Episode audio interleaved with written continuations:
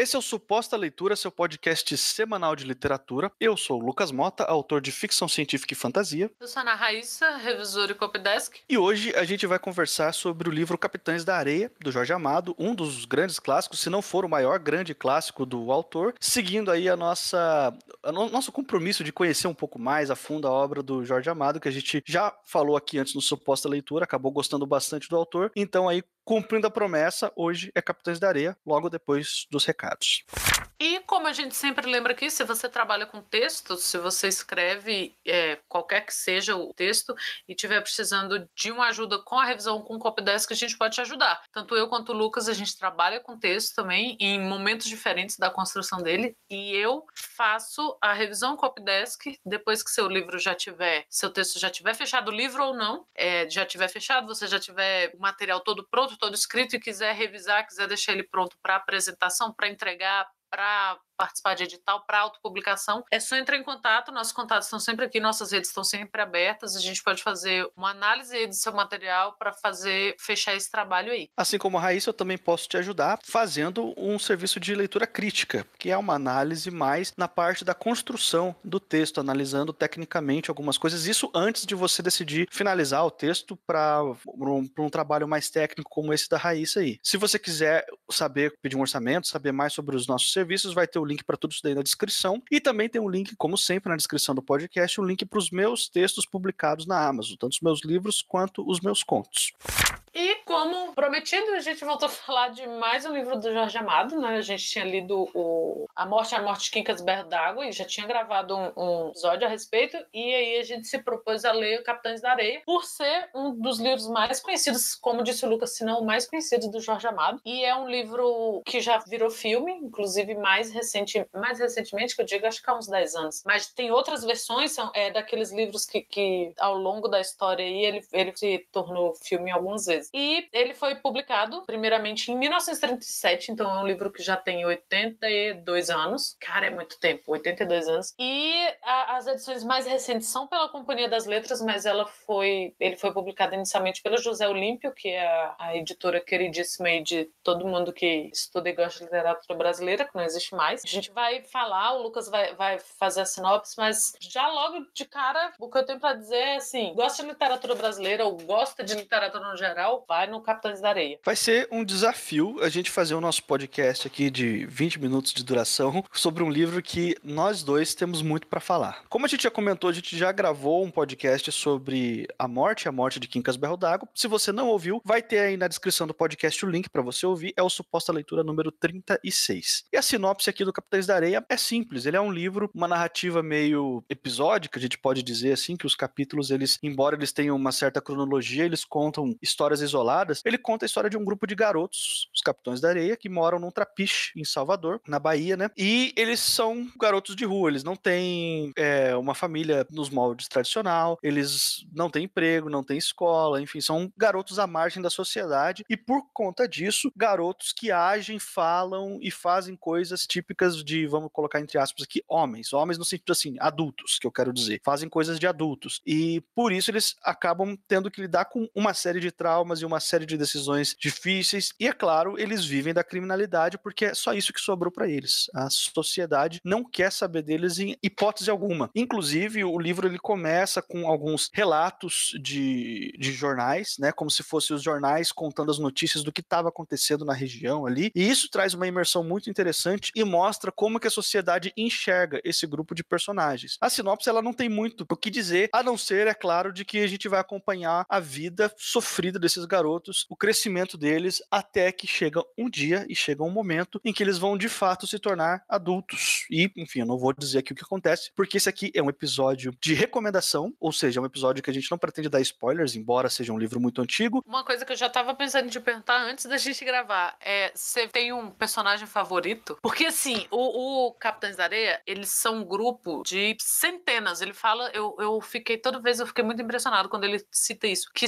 é quase uma centena de de crianças, né? E aí a gente acompanha de perto um grupo mais ou menos específico, e aí eles são dados nomes, né? Você tem, tem é uma descrição mais aproximada de alguns, mas são muitas crianças, e elas não agem em grupo ao mesmo tempo, assim. Inicialmente eu fiquei pensando, gente, mas é um arrastão. Fiquei pensando naquela cena da Cidade de Deus, a primeira que tem aquela avalanche de crianças, mas não, eles, eles se dividem em subgrupos e tal. É, mas assim, eu acho que não tem como, né? Não, não tem um, um favorito ou um que te saltou aos olhos, assim. Olha, dos garotos, dos Capitães da Areia, eu não tenho um favorito. Todos eles têm alguma coisa a oferecer em termos de história, em termos de identificação, até aqueles que são completamente diferentes de mim em como personalidade, né? Mas eles eh, trazem uma, uma identificação, uma empatia, eles arrancaram isso de mim. O meu personagem favorito é o Padre Zé Pedro. Ah, eu curti muito o Padre também, gostei muito dele. Da forma como é colocado, assim, a, a presença dele ali, tanto a, o próprio Padre, a figura dele, né, como é descrita, e o papel que ele se dá ali no meio do, dos meninos e naquela sociedade, né? Que, de novo, o que a gente comentou no Quincas Berro d'Água, ô sociedade hipócrita do caralho, né? Ou galera que vive de aparência, velho. Se isso 80 anos atrás estava assim, imagina hoje. Bem, né, assim, pressupondo que piorou, mas talvez nem piorou, deve ter continuado a mesma coisa, o que já é bem ruim. Assim, falando um pouco mais sobre o, o personagem do padre Zé Pedro, ele representa o religioso com mais humilde, com pouca instrução, ele não foi muito bem no seminário em termos acadêmicos,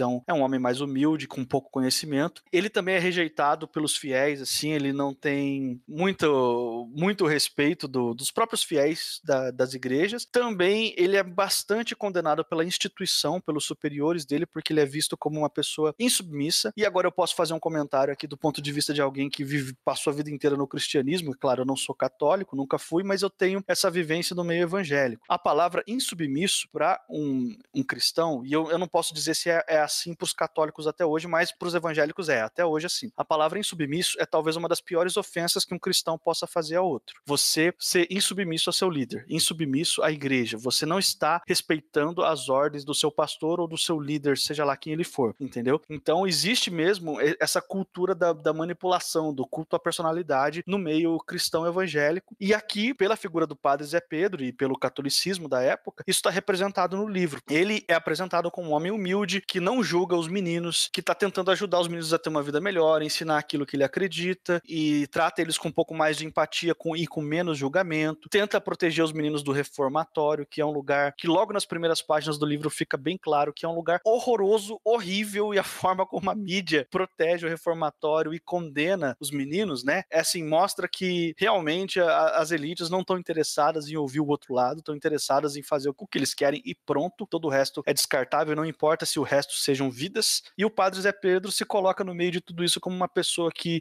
por mais que ele assim, ele sinta que ele tá fazendo alguma coisa de errado por causa da insubmissão que pegam no pé dele, mas ele sente ao mesmo tempo que o amor de Deus na vida dele, a crença pessoal dele, empurra ele para tratar os meninos com esse respeito e com essa empatia, com esse cuidado, assim. Por isso ele é, um, ele é uma figura que, assim, como todos os personagens do livro, ele tem suas camadas e tal, suas nuances, mas ele é, uma, é a figura que é, é o meu favorito, é o meu personagem favorito por causa dessas questões aí que eu, talvez pela identificação, né, do meio cristão, de ter ouvido também essa, essa palavra insubmisso como, como algo nocivo, como algo assim, ah, você está fazendo algo errado e você é uma pessoa ruim por causa disso, entende? Tem uma hora que uma madame dá um chilique lá, que ele tá no parque, né, na, no centro da cidade com os meninos, e aí a madame dá um chilique lá, que ele tá andando com bandido, blá, blá, e usam as palavras muito duras pros meninos, assim, terrível, e aí ele olha para ela assustado e fala assim, minha senhora, são crianças. Nessa hora, sim, cara, se esse livro não tivesse me ganhado, ele tinha me ganhado nessa cena, assim, porque o padre o tempo todo tá lembrando que eles são crianças, e o, o próprio narrador fala, né, assim, ah, apesar de crianças, eles faziam coisas de homens, que é, que é o que você colocou, de homens nesse sentido. Eles tinham que roubar, eles tinham que, que enganar ali, porque não tinha outra saída. Eu gosto, gosto muito do, de todos esses personagens, num momento ou outro. Toda vez que, que, o, que o, o narrador se aproxima de um personagem para contar um, uma cena ou, ou o passado deles, ou algo que tá acontecendo com eles, deles, eu, eu fiquei muito empática. Eu acho que empatia é a palavra desse livro. E eu acho que para você não ter empatia por aquela situação daqueles meninos, você tem que estar tá muito morto por dentro, assim. Você tem que estar tá muito, sei lá, porque você vê que, assim, eles têm a sociedade toda contra eles, eles já têm a situação social todas,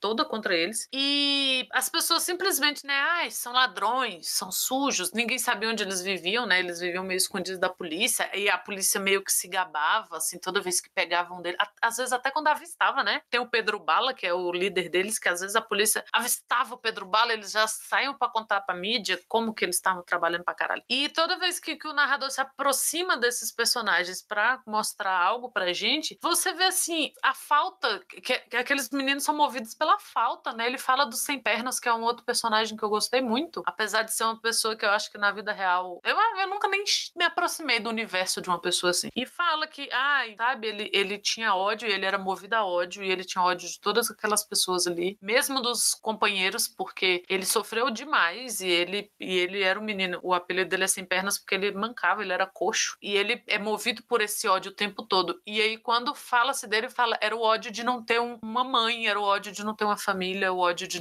nunca ter tido um carinho de criança, porque eles nunca foram tratados como criança. Para mim é o mais chocante assim nessa história. Em alguns momentos, eu acho que você pode achar essa história, alguém pode achar essa história até meio proselitista assim, sabe? Nossa, mas que, ainda mais nas, na época que a gente vive, né? Do bandido bom é bandido morto, com 14 anos já sabe o que tá fazendo, como se nosso sistema criminal fosse um grande redentor de almas, que a gente sabe que não é. Tem que estar tá muito doente para achar que é. Mas afora isso, eu acho que esse proselitismo não é uma coisa ruim, porque é, é, é a forma do, do autor ali se aproximar daquela situação social, cara, você tem que olhar para essa situação e extrapolando ela e pensar assim, da, quando a gente discute hoje muito que, que algumas situações sociais são, né, é, são é um refúgio da nossa sociedade. Essas pessoas, elas são vítimas da sociedade. E aí tem a direita doente que aparece para fazer chacota, né? Ah, não sei o quê, porque o Silvio Santos vendia não sei o quê, nunca virou bandido, virou dono da SBT. Sempre tem essas, essas falsas simetrias. Mas essa aproximação que o Jorge Amado dá, o que o narrador principalmente dá para esses personagens, é um olhar muito humano. E eu acho que é na figura do, do padre, ele coloca esse olhar. Porque, veja bem, o Jorge Amado era um cara que era, apesar de ter uma ligação próxima com o candomblé, eu acho que era uma ligação muito mais social do que pessoal. Ele era muito ateuzão, aqueles comunistas ateus. E ele procura para dar pra gente essa humanidade, esse olhar de fora de alguém que podia estar ali é, rechaçando aquelas crianças ou julgando ou empurrando mais para a borda da sociedade, igual todo mundo fazia, ele podia ter escolhido vários personagens. Ele escolheu justamente o papel de um padre, que era um padre pobre, que era um padre que, que não foi, não teve uma educação formal e que mesmo no seminário ele limpava chão, não era para pagar o seminário, era alguma coisa assim. E ele escolhe porque eu acho que são dois lados da mesma moeda, assim, o padre ele veio daquela situação e ele, ele chegou a trabalhar em fábrica e ele se tornou padre, né? E os meninos, eles nunca tiveram nem o, a pouquíssima oportunidade que o, que o padre José Pedro teve, esses meninos não tiveram. E aí você não pode, ah, porque nasceram maus, são assim mesmo, porque o meio que é ruim. Não, é, é as formas que essa sociedade tem, né, de levar os meninos. Você vê ali, eles vivem o tempo todo ali naquele, naqueles grupos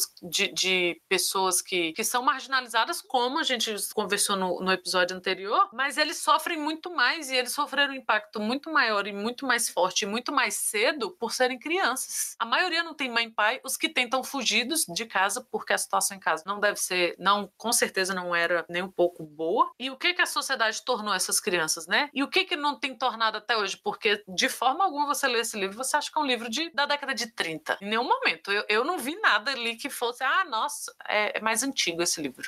É legal a gente deixar claro também que existe um conceito na narrativa, né, na escrita, que é o seguinte: bons protagonistas, embora o livro a gente não tenha um protagonista, assim, são é o grupo de meninos, talvez o Pedro Bala apareça um pouquinho mais porque ele é o líder, mas é mais o grupo que é tratado como um protagonista do que um único personagem, né? Mas o conceito é o seguinte, bons protagonistas são aqueles que também possuem defeitos. E o Jorge Amado, ele faz isso com maestria aqui, porque todos os meninos têm os seus defeitos. Todos eles têm as suas limitações, todos eles em algum momento vão fazer alguma coisa que você pode discordar, que você pode falar, olha, é, isso é complicado, errado, mas você não, não julga ele, você aprende pela história deles que eles estão numa condição. Também não quero ser leviano de dizer assim que eles foram obrigados a fazer isso, não é isso também. Mas eu, eu diria que em algumas situações, em algumas circunstâncias, as decisões que eles tomam e o que eles fazem, por mais que a gente possa tratar isso como um defeito, eu tranquilamente digo para você, essa era a resposta apropriada. Era isso que ele tinha que fazer enquanto personagem, eu quero dizer, enquanto construção de personagem. Ele, se ele fizesse qualquer outra coisa, não ia ficar crível. Essa essa é a resposta apropriada. Você mencionou mais cedo sem pernas, fala do ódio que ele sente, né? Ele é um garoto coxo.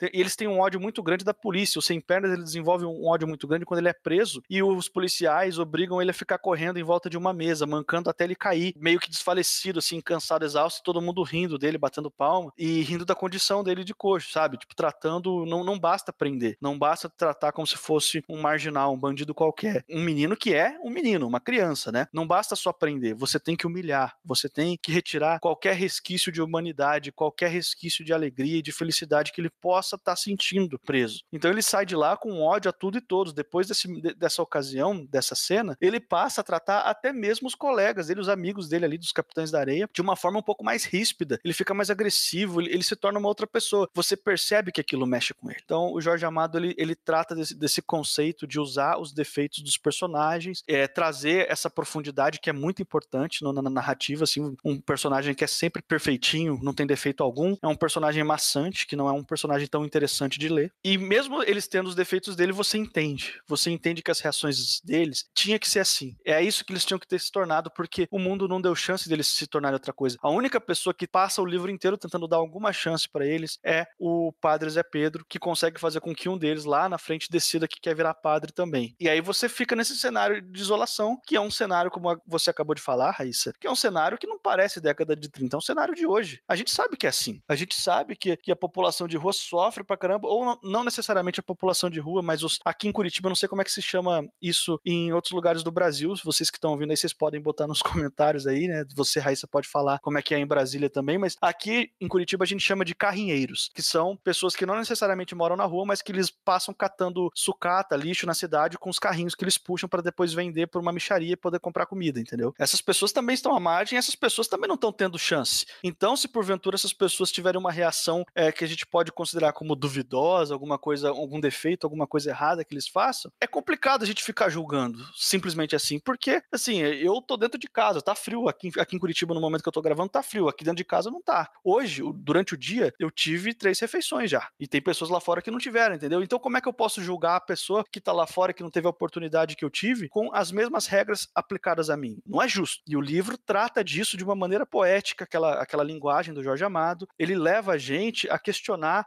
tudo. Assim, se você ler esse livro e não passar por um, um, exercício de empatia do começo ao fim, tem alguma coisa errada com você. Busque ajuda. Tá, uma última coisa. Você tem uma cena favorita? Porque eu, para mim, assim, eu penso nesse livro, eu penso na cena do, do carrossel. Em todo, não só na cena, assim, todo o, o capítulo que ele fala do carrossel, do, da chegada do carrossel na cidade e de como os meninos querem ir. E, e a primeira coisa que o padre pensa em levá-los lá, mas eles já tinham dado o jeito deles e eles querem, sabe, tudo ali e a visão que eles têm do carrossel que eles acham muito mais bonito à noite, porque tem luz. Nossa, para mim é, foi minha cena favorita, porque é uma cena muito forte, apesar de ser uma cena muito delicada, assim, porque mostra aqueles meninos que nunca tiveram nada num momento de alegria de criança, assim. Eu, nossa, para mim, que, que cena. É a cena de chorar, para mim foi essa. Essa é uma cena realmente muito bonita gosto muito dela. A minha favorita eu não posso falar porque é um spoiler muito grande, mas eu vou dar uma pista. Quem leu vai saber do que, que eu tô falando. A minha cena favorita envolve uma estrela no céu. Ah, sim. Nossa, é, é bem bonita mesmo. Que essa é outra também de esmagar é, você, de acabar é, com você. Essa aí, ó, putz.